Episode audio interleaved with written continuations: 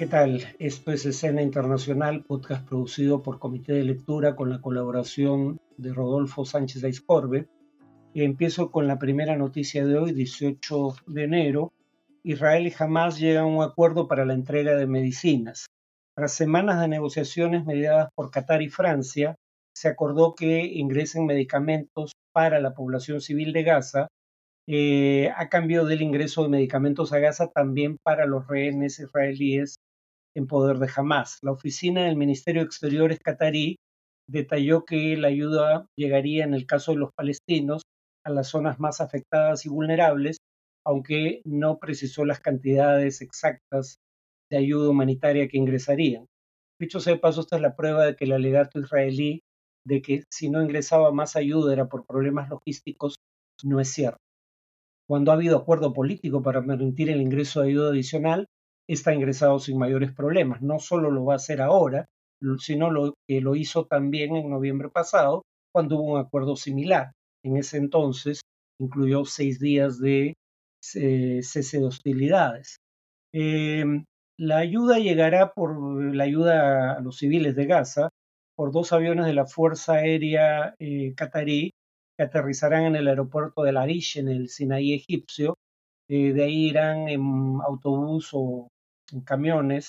al paso fronterizo entre Egipto y Gaza en Rafa para acceder a Gaza y a la población que lo necesita. Y la segunda noticia es que Milei y Guterres hablaron ante el Foro Mundial de Davos. El presidente argentino Javier Milei atacó allí al feminismo y el movimiento medioambiental, que dijo son parte del intento del socialismo de promover políticas cada vez más intervencionistas en lo económico. Eh, fue particularmente llamativo su crítica al movimiento ambientalista que dice, cuyas ideas calificó como nocivas, porque sostienen, cito, que los seres humanos dañamos el planeta, incluso llegando a abogar por el control poblacional o la agenda sangrienta del aborto. En primer lugar, lo de control poblacional es una teoría conspirativa eh, ninguno de los grupos ambientalistas eh, que yo conozca al menos aboga por ello. Segundo, eh, el tema del derecho de una mujer a decidir en torno al aborto no es un tema que tenga que ver con la agenda del cambio climático. Tercero, mi ley niega el cambio climático, como si él supiera más que los especialistas, pero claro, es fácil de descalificarlos porque al igual que feministas y ambientalistas en general, la comunidad científica está compuesta por socialistas, desembosados o encubiertos que promueven la idea de que la industria humana está eh, produciendo un efecto invernadero que hace que se recaliente el planeta, que suba la temperatura promedio del planeta, para tener un pretexto para aplicar políticas intervencionistas. Ese es en realidad el tema que le preocupa. Y em, llegó a decir que las principales fuerzas políticas en Occidente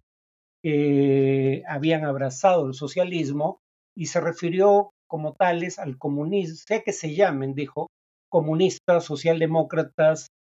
o demócratas cristianos. Es decir, en el mundo de Milley no hay diferencia entre Angela Merkel y Kim Jong-un. la democracia cristiana es el socialismo por otros medios. Bueno, el secretario general de la ONU, Antonio Guterres, dijo que la invasión rusa de Ucrania o las guerras en Gaza y Sudán, donde cuando menos alguna de las partes o todas ellas ignoran el derecho internacional y las convenciones de Ginebra,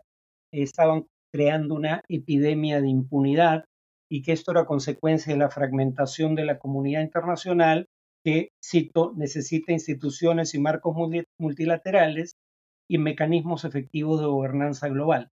reconoció que el sistema multilateral nacido de la Segunda Guerra Mundial, o tras ella, eh, del cual la ONU es uno de sus principales componentes, necesita reformas, cito, para que responda a los retos de hoy y representa el mundo actual, incluyendo muchos países del sur global que aún, no eran colonias cuando este sistema se creó.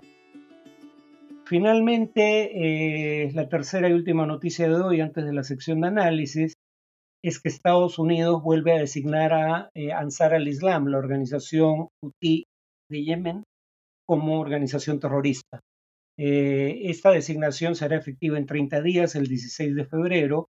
eh, y esto abre la posibilidad de que se reconsidere la designación si los hutíes de Yemen cesan sus ataques contra barcos que transitan por el estrecho de Mandeb y el Mar Rojo. Eh, la calificación es estrictamente de terrorista o de grupo terrorista global específicamente designado, es distinto a ser incluido en la lista de organizaciones terroristas extranjeras que compila el Departamento de Estado de los Estados Unidos, porque en ese caso eh, las sanciones aplicables son de mayor extensión y eh, se prohíbe por completo cualquier posibilidad de relación comercial con la entidad así designada. Eh, aquí el objetivo sería cortar el financiamiento del movimiento Houthi en el sistema financiero internacional, financiamiento que será potencial porque en la práctica no existe,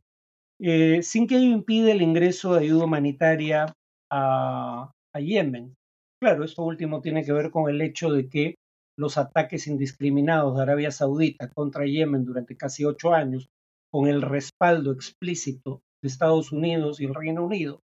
cosa que podría calificar como crímenes de guerra, llevó en su momento a que Naciones Unidas dijera que la de Yemen era la mayor crisis humanitaria del mundo. Por eso, eh, cuando llega el gobierno Biden, retira a los hutíes de la lista de organizaciones terroristas del Departamento de Estado en la cual habían sido incluidos por la administración Trump. En cualquier caso, el portavoz de Ansar al-Islam, eh, o Ansar Allah, perdón, aliados de Dios en árabe, Muhammad Abdul, Salam, eh, dijo a Reuters, la agencia de noticias británica, que esta decisión de Estados Unidos no iba a afectar sus operaciones en el Mar Rojo, el Mar Arábigo o el Estrecho de Mandeb contra eh, barcos que sean parte de intereses israelíes o que tengan como destino puertos israelíes. En cuanto al tema de análisis, eh, esta y la siguiente sesión eh, voy a hablar de em,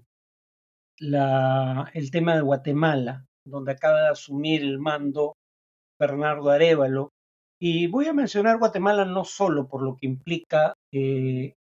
la asunción del mando por parte de Arevalo, sino porque autores como Alberto Vergara y Rodrigo Barrenechea en publicaciones en el exterior,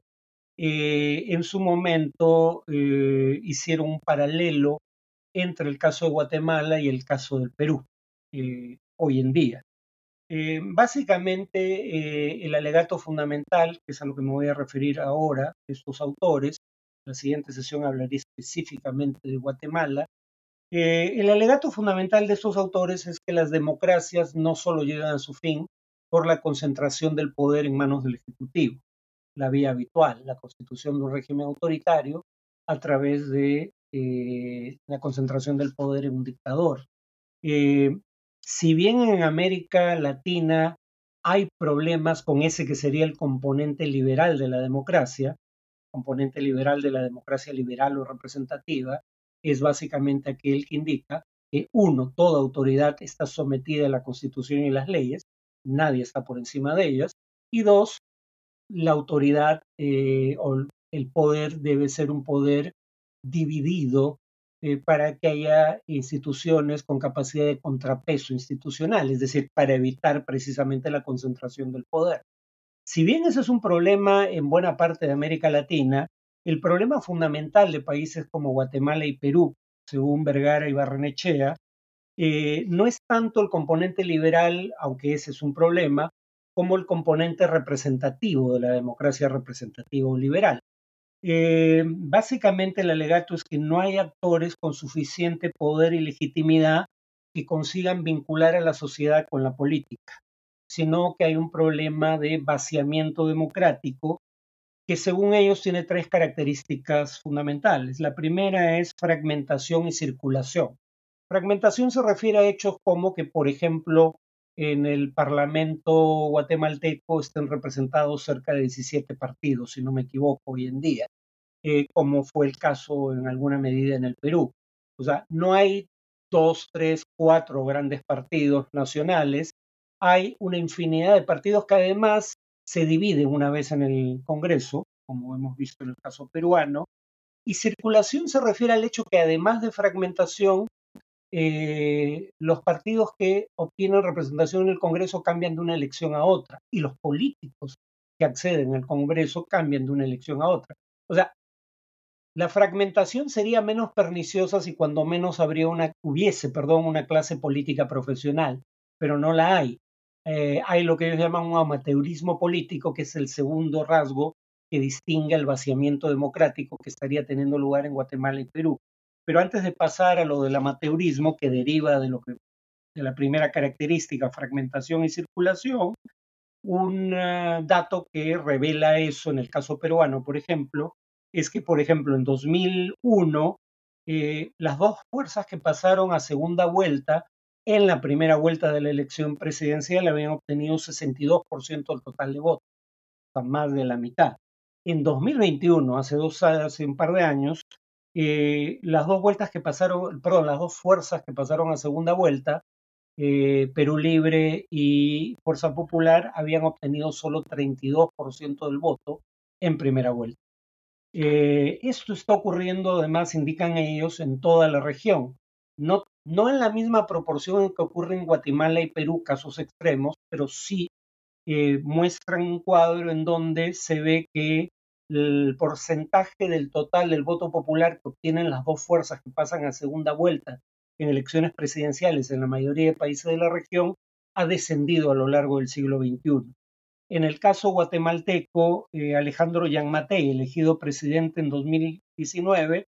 pasó a segunda vuelta con 14% del voto popular en primera y ganó la segunda vuelta con un ausentismo del 57%. La más de la mitad no fue a votar. Eh, decía que la segunda característica de este vaciamiento democrático,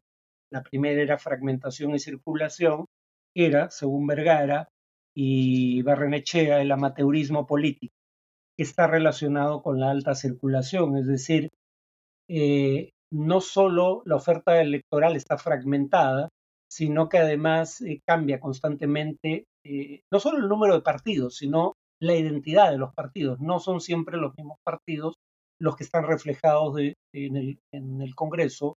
de una elección a otra y por ende tampoco son los mismos políticos. Y entonces, por ejemplo, eh, mencionan que en el Perú nadie hubiera identificado a eh, los últimos cuatro presidentes. Merino, Sagasti, Castillo, Boluarte, hace cinco años o cinco años antes de llegar al gobierno, no eran conocidos virtualmente por nadie en el ámbito de la política nacional em, y en el ámbito electoral. Eh, de los últimos 10 presidentes del Perú, mencionan los autores, seis nunca habían ganado una elección popular para ningún cargo eh. Pero también ocurre lo mismo en menor proporción en otros países los cuatro candidatos que ocuparon los primeros lugares en la última elección presidencial en Chile, Boric, Kass, París y Sichel, pertenecían a nuevos movimientos políticos. Ninguno de ellos provenía de los partidos políticos tradicionales. Esto en un país en donde hasta esa elección el gobierno lo habían ejercido de manera alterna dos grandes coaliciones, una de centro izquierda y una de centro derecha, durante 30 años. Eh, y el tercer elemento de la definición de vaciamiento democrático, digamos característica común a Guatemala y Perú, según los autores, sería la ausencia de vínculos con la sociedad. Claro, lo que alegan es, eh, llegan políticos al Congreso sin pasado político con base en el cual se les pueda juzgar y eh, saben que no tienen futuro, saben que muy probablemente no estén en el nuevo Congreso, en el caso peruano, porque además no es legalmente posible, no hay reelección inmediata de los congresistas, pero cuando la había en el Perú, la cantidad de congresistas que se reelegían, por no mencionar los partidos que lograban representación congresal en dos elecciones consecutivas, eran muy pocos.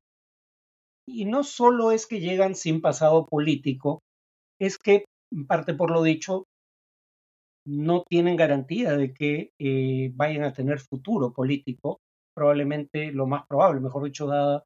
eh, el nivel de desaprobación que tiene el Congreso, es que no lo tengan, tanto en Guatemala como en el Perú. por ende eh, su participación en política es de duración incierta, más aún en el Perú, donde en algún momento se planteó el adelanto electoral, ahora en teoría las elecciones van a ser en 2026,